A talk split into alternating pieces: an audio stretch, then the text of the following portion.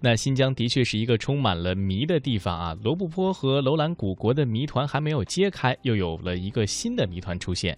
那尼雅遗址呢，位于我国西北部新疆的民丰县，是汉晋时期精绝国的一个故址。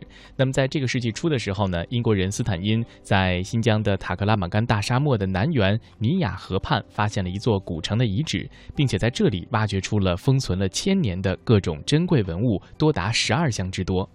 而当这些文物被带回到英国的时候，使得西方的学者是大为震惊。这就是被其被称其为东方庞培城的尼雅遗址。有人提出，斯坦因所发现的这个遗址就是中国史籍中记载的西域三十六国之一。精绝国，嗯，精绝国呀，在古代是一个小如沧海一粟的这样的一个小国啊，但是呢，它却曾经活跃在丝绸之路的南路，以殷实和富庶来著称的。当时呢，呃，这个尼雅城呢叫做尼壤，是精绝国最为繁华的城市。只不过呢，很可惜的是，这个富庶的国家不知道因为什么样的原因，也是突然消失了，以至于啊，在四五百年之后，玄奘去。去取经东归的时候，经过尼雅城，只见到了满目的荒凉。西汉时期，这块土地上有三十六个小国，人们把它们统称为西域三十六国。可惜，在后来的岁月中，随着战乱和生态变化，西域三十六国中有些一直保持着自己的活力，发展成为边塞重镇。有些则由于种种原因消失在塔克拉玛干的茫茫荒沙中。位于和田民丰县正北约一百五十公里的塔克拉玛干沙漠之中，有一个古遗址——尼雅遗址。最早是英国人斯坦因在一九零一年发现的，而直到上个世纪三十年代以前，人们一直无法准确断定这个古遗址的准确名称。直到后来在此地发现了几枚汉简，人们才知道，这里就是西域三十六国之一的精绝国。精绝国消失四百年后，唐玄奘前往印度，他曾路过精绝国遗址，这是最后一段关于精绝国的记载。自此以后，西域三十六国之一的精绝国就在历史的舞台上消失了。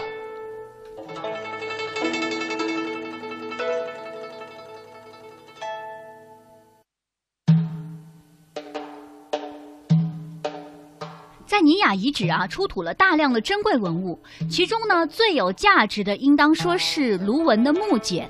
这个卢文呢，最早起源于古代的犍陀罗，是公元前三世纪印度孔雀王朝的阿育王时期的这个文字，全称为卢师底文。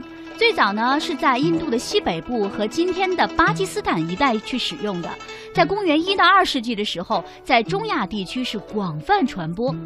公元四世纪中叶，随着贵霜王朝的灭亡，可以说卢文也随之消失了。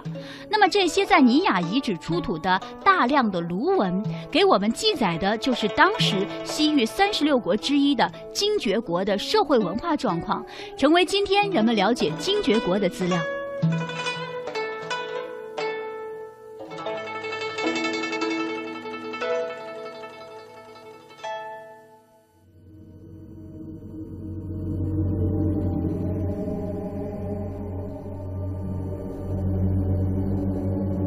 一九九五年十月至十一月，中日联合考察队对位于新疆和田民丰境内的尼雅遗址进行考古调查。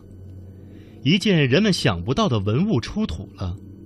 十月十四日，考古工作者在打开八号棺木时，发现了一块色彩艳丽的织锦，上面绣着“五星出东方，利中国”。这一发现轰动了世界考古界。五星出东方，利中国。难道千年前就有人曾经预言了今天我们所处的这个时代吗？它究竟是预言，还是巧合？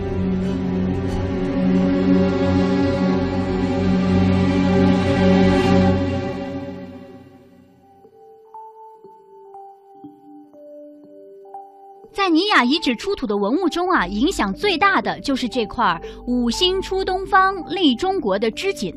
这块织锦呢，长十八点五厘米，宽二点五厘米，在蓝色的底子上啊，用鲜艳的白色、红色、黄色和绿色这些颜色呢，织出了呃星纹、云纹以及孔雀、仙鹤、辟邪、虎这些祥瑞禽兽纹样的丰富的花纹，非常漂亮。织锦的四周呢是用白织物缝边，上下各缝出了三根的长条带。五星出东方，立中国的文字呢出现上下两排，这真的是一个古老的预言吗？还是古人专门用来在某种场合进行特殊用途的物品呢？我们来听一听新疆考古研究所的吴敏是怎么说的。这是一个天文现象，这种天文现象，它也就是说，这这个五星能聚拢在一起。不是经常的，是上几百年才有这么一次，所以当时呢，这个在文先生记载，就是说认为天象有这种现象的时候，激励着。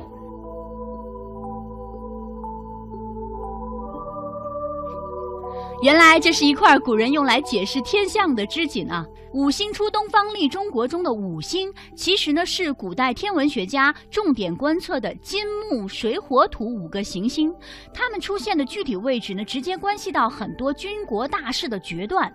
这需要什么呢？就是占卜。那么这种用行星来占卜的方式，就是星象占卜了。占卜呢是一种很古老的巫术，可以追溯到原始社会的时期。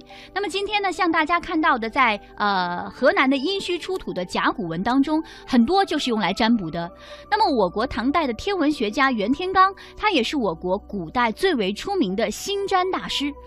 那么，这个五星出东方，立中国，究竟是属于哪个年代的呢？